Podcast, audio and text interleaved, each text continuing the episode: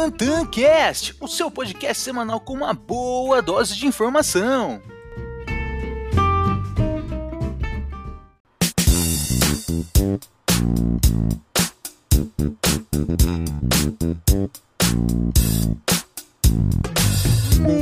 Muito bom dia, boa tarde e, claro, boa noite! Está começando o podcast número 10 aqui no TantanCast. E quem aqui vos fala é o arroba Tantan da Bolsa ou Tainan Barbosa. E se você ainda não me segue aqui no Spotify, recomendo que você role até o começo dessa playlist e clique no botão de seguir. Assim, todo novo episódio que é lançado, você receberá automaticamente na sua playlist do Spotify, beleza? Então vamos entrar nas principais pautas do dia de hoje. Claro que vamos falar em relação ao fechamento das principais bolsas de valores ao redor do mundo todo. A Starbucks deverá fechar algumas lojas nos Estados Unidos. Essa semana também tivemos o pronunciamento do cover do Serginho Grossman, o presidente do Banco Central eh, norte-americano. Tivemos também a União Europeia que poderá barrar a entrada de brasileiros. Vamos falar em relação ao leilão de 5G no Brasil.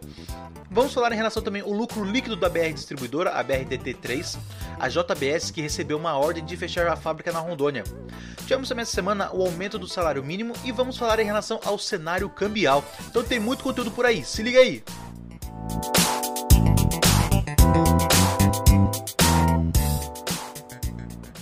Entrando no fechamento das principais bolsas de valores ao redor do mundo todo, essa semana as bolsas acabaram fechando em campo negativo. Porém, no último pregão agora da última sexta-feira, do dia 12 de junho, as, as bolsas acabaram oscilando bastante. O S&P acabou subindo 1.31%, Dow Jones que subiu 1.90%, a Nasdaq fechou com uma alta de 1.01%. Já nas bolsas europeias, a Alemanha acabou caindo menos 0,18%, Reino Unido subiu 0,47% e a França também subiu 0,49%. As bolsas chinesas também fecharam em campo positivo, porém Xangai acabou caindo menos 0,04%. E nosso Ibovespa também caiu, também ficou em campo negativo, com uma queda de 2%. E na semana como um todo, na semana as bolsas norte-americanas acabaram caindo em torno de 4%. O Ibovespa ele caiu 1,95%. As bolsas europeias caíram em torno de 6,8%. E Xangai caiu 0,38%.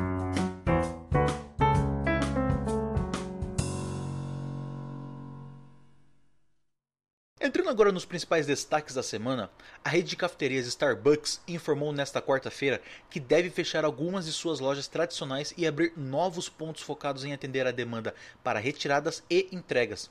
Serão cerca de 400 lojas fechadas, reformadas ou ter a sua localização alterada nos Estados Unidos e no Canadá nos próximos 18 meses. A empresa também informou que deve registrar uma queda na receita de 3 a 3,2 bilhões de dólares no terceiro trimestre fiscal provocado pela pandemia. E a expectativa é de que a Starbucks tenha um prejuízo por ação no período entre 64 centavos a 79 centavos de dólares, maior do que os analistas esperavam inicialmente. Oh, say,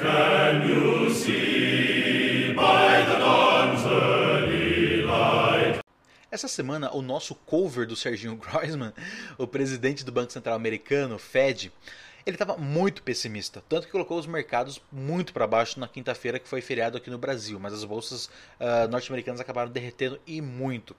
Ele falou que não prevê um aumento de juros nos Estados Unidos até o fim de 2021.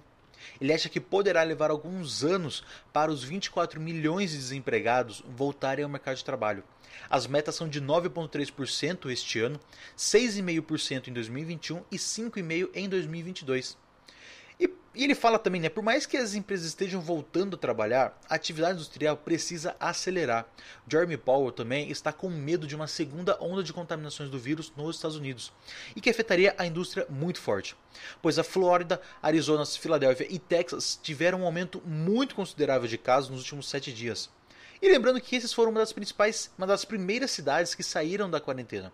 O Powell também acredita que a economia americana caia 6,5% e que a economia em 2021 ela suba 5% e em 2022 suba 3,5%.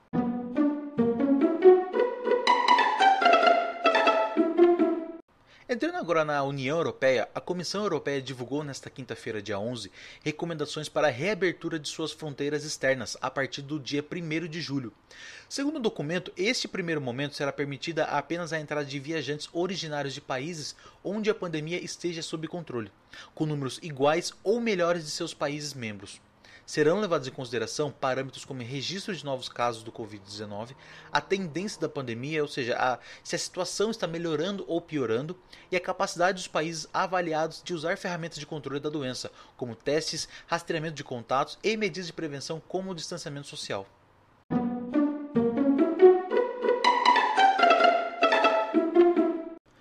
No Brasil, o presidente Jair Bolsonaro disse nesta quinta-feira que a escolha do país que fornecerá a estrutura da rede 5G levará em conta a soberania, segurança de dados, interesse da política externa do país e não somente o preço oferecido. A declaração acontece em meio à expectativa em torno do leilão que o governo brasileiro deveria fazer até o fim deste ano para a escolha dos seus fornecedores. O Brasil se tornou um dos principais palcos da disputa entre chineses e americanos em torno da rede 5G. A principal fornecedora desse tipo de tecnologia é a empresa chinesa Huawei. Os americanos, por outro lado, tentam interferir em diversos países para evitar a escolha da empresa chinesa como seu principal fornecedor de tecnologia. Os Estados Unidos acusam a Huawei de sofrer interferência do governo chinês e afirmam que a tecnologia da empresa permite o roubo de informações. A empresa, no entanto, ela nega essas acusações. O Reino Unido, por exemplo, foi um dos países onde os Estados Unidos tentaram impedir a entrada da Huawei como fornecedora de componentes para a rede 5G. Em janeiro, porém, o governo britânico contrariou os americanos e liberou a empresa para fornecer componentes da rede. A liberação, no entanto, se limitou apenas a componentes considerados não essenciais. Também nessa quinta-feira, o ministro de Ciência, Tecnologia e Inovação, Marcos Pontes, fez um balanço da sua gestão à frente da área de comunicação do governo, que foi desmembrada da pasta. Ele falou sobre como a instalação de mais antenas de satélites geoestacionários da Telebrás e a preparação para o leilão de 5G. Questionado sobre como seria o andamento da licitação com a nova estrutura, o ministro diz que é o fator de maior incerteza é a pandemia, e não o desmembramento das pastas. Isso fez com que as ações da Telebrás subissem mais de 30% no pregão pós-feriado. Essa semana também, a BR Distribuidora BRDT3 divulgou seu lucro líquido que teve uma queda de 51%. A BR Distribuidora fechou o primeiro trimestre de 2020 com um lucro líquido de 234 milhões de reais, o que corrobora em uma queda de 51% na comparação com o seu ganho de 477 milhões de reais igual ao período do ano passado. A companhia informou ainda no balanço divulgado na noite de quarta-feira, agora dia 10, que a receita líquida caiu 5,5% na mesma comparação, passando de 22,4 bilhões de reais entre janeiro e março do ano passado para 21,2 bilhões nos primeiros meses de 2020. Outra empresa também que apareceu aí nas manchetes foi a JBS, que recebeu uma ordem de fechar sua fábrica na Rondônia. Um tribunal mandou a JBS interromper a linha de produção de uma fábrica em Rondônia, até que a empresa implemente medidas de conter a disseminação do coronavírus na unidade, que emprega 900 pessoas. A fábrica fica localizada em São Miguel do Guaraporé. Procuradores afirmam que mais de 60% das pessoas infectadas na cidade trabalham na JBS. Essa semana também, o Bolsonaro ele sancionou a Lei 14.013, em que aumenta o salário mínimo para R$ 1.045 em 2020. O valor diário do mínimo corresponderá a R$ 34,83 e o valor horário a R$ 4,75. Entrando agora na pauta de cenário cambial, o mês de maio trouxe dois fatores importantes para as moedas das economias emergentes ganhassem mais força em relação ao dólar. O primeiro aspecto é a queda da aversão ao risco dos investidores internacionais, por conta da reabertura das atividades econômicas nos principais países europeus, antes epicentros da pandemia. Consequentemente, é esperado que o mesmo processo ocorra nos países que estão hoje em estágios anteriores à curva, como é o caso do Brasil e Estados Unidos. E o segundo motivo é a contínua política de flexibilização quantitativa dos principais bancos centrais. Na primeira semana de junho, o Banco Central Europeu, ECB, anunciou um novo programa de aquisição de ativos em 600 bilhões de euros, acima da expectativa do mercado que era de 500 bi. Adicionando aos programas do Federal Reserve, o aumento expressivo de liquidez do dólar nos mercados globais levou a um enfraquecimento do DXY, que saiu dos 100 pontos em 14 de maio para os atuais 96 pontos. O reflexo desses movimentos podem ser sentido no risco país dos mercados emergentes desde o início de maio até agora. Em 15 de maio, o CDB Brasil, que 5 anos, alcançou 350 pontos e hoje é negociado em 224 pontos, uma queda de 36%. Na mesma data, a taxa cambial real e dólar estava em 5,85 e hoje em torno de 4,90. Mostra uma queda de 16%. Não é à toa que, mesmo com uma redução diferencial da taxa de juros entre Brasil e Estados Unidos, a conta financeira apresentou um fluxo positivo para o mês de maio, fato que não ocorria desde julho de 2019. E com a projeção para o fim do ano, estamos com um cenário base para a taxa cambial, né, real e dólar, de 5,20 mais ou menos.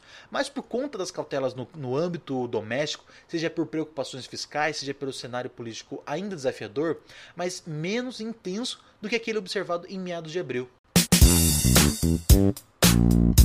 Bom, esse foi o nosso podcast da semana. Espero que tenham gostado. Qualquer dúvida ou comentário, podem entrar em contato direto pelo arroba Tantanda Bolsa no Instagram. Eu sou o Tainan Barbosa e nos vemos no próximo podcast. Valeu!